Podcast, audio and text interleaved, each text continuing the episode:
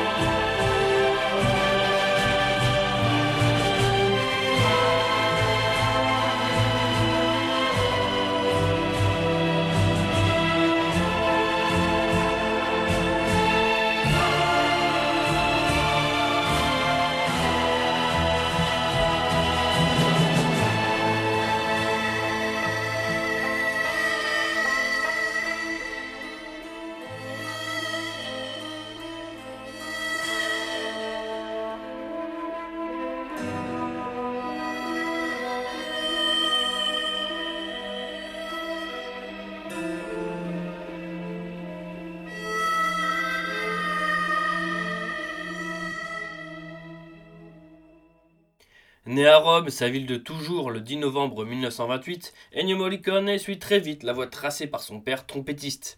Il étudie ainsi le même instrument à l'Académie nationale Sainte-Cécile, l'une des plus vieilles académies musicales du monde, où il est diplômé en 1946. Un certain Berlioz fréquenta la même académie un siècle auparavant. Morricone se lance ensuite dans la musique classique et signe ses premières compositions pour des émissions de radio au milieu des années 50. Sa carrière prend un nouveau virage en 1961 lorsqu'il compose la musique du film Mission ultra secrète. Suite à cela, le maestro participera en effet à près de 500 longs métrages et permettra à nombre d'entre eux de marquer l'histoire du 7e art. N'oublions pas son premier amour, le compositeur donnera régulièrement une place de choix aux trompettes. Le nom d'Ennio Morricone est bien sûr lié à celui du réalisateur Sergio Leone, les deux hommes collaborant notamment sur la trilogie du dollar. En 1964, la bande originale de Pour une poignée de dollars lui confère une réputation internationale.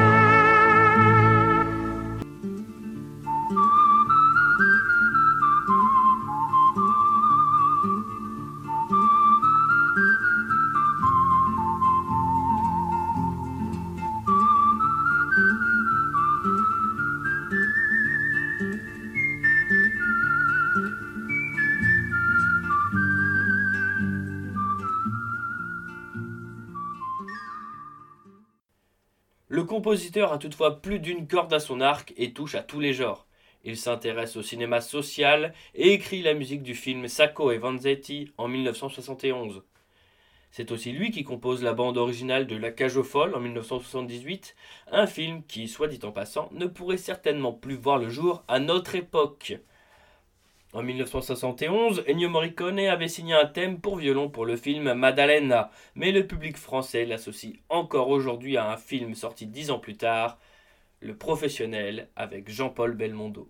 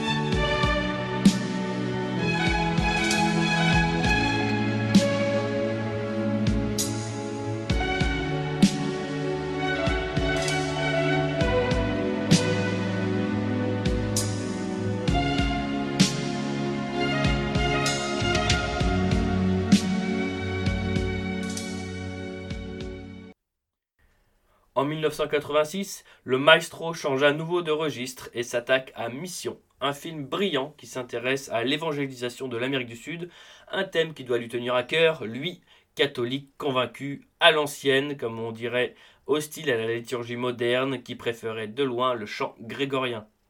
Il avait d'ailleurs composé une messe pour célébrer le 200e anniversaire de la restauration de la Compagnie de Jésus en 2015, puis s'était vu octroyer la médaille d'or pontificale en avril 2019 pour l'ensemble de son œuvre.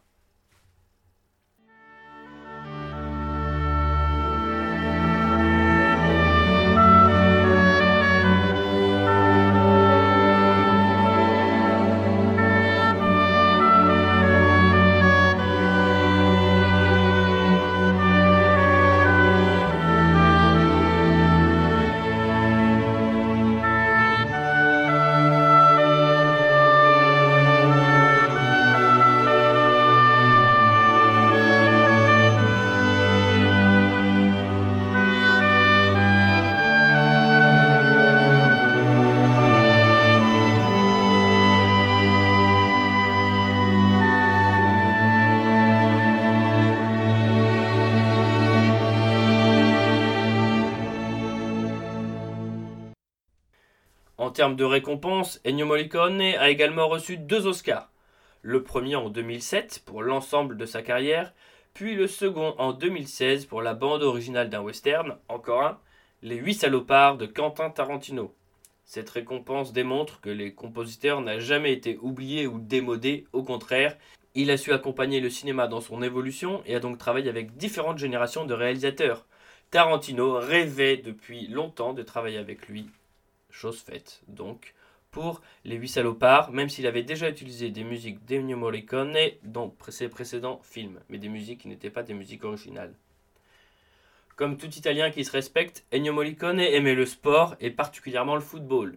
Il était en effet un grand supporter de l'AS Rome, on peut pas être parfait, hein, d'autres préfèrent la Lazio, dont il tâchait de regarder tous les matchs. Il faut dire qu'il était tombé dans la marmite dès le plus jeune âge, puisqu'il avait assisté à sa première rencontre dès l'âge de 10 ans. Le club romain lui a naturellement rendu hommage le jour de sa disparition. L'année dernière, il avait été choisi par le comité olympique de son pays pour composer l'hymne des Jeux olympiques d'hiver de 2026, qui auront lieu dans la région de Milan. C'était peut-être un peu ambitieux, vu l'âge qu'avait déjà le, compositeur, mais cela n'aurait pas été sa, comment dire, cela n'aurait pas été le premier événement sportif majeur pour lequel il aurait collaboré, puisque l'hymne de la Coupe du Monde de football 1978 en Argentine était déjà de lui.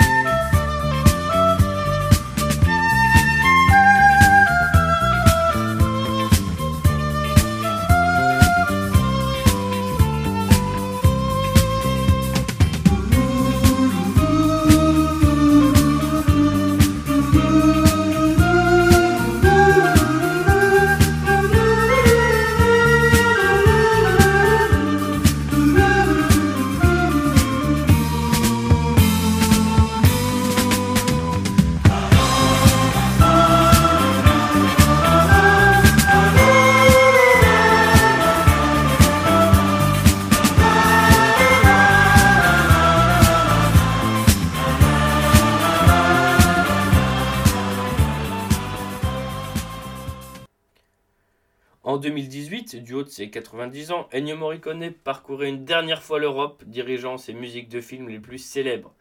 Il était de passage à Paris le 23 novembre de cette année-là, et j'avais la chance d'être présent en compagnie d'un autre chroniqueur de MZ, Beluga, pour ne pas le citer. Il fêtait non seulement ses adieux à la scène, mais aussi ses 60 ans de carrière. Pendant plus de deux heures, le maestro et le prestigieux euh, orchestre philharmonique de Prague, composé d'une bonne centaine de musiciens et presque d'autant de choristes, faisaient vibrer une salle comble. Ce jour-là, le public était familial, les enfants côtoyaient les vieillards et les couples, dans une atmosphère très européenne, si vous voyez ce que je veux dire. Ennio Morricone était un grand, une légende de notre continent. Selon la presse italienne, son décès serait survenu des suites d'une chute ayant provoqué une fracture du fémur, si la mort a fini par l'atteindre, elle ne saurait toucher sa musique, qui, telle notre histoire, nos héros, nos monuments, est un héritage précieux qu'il nous faudra transmettre génération après génération.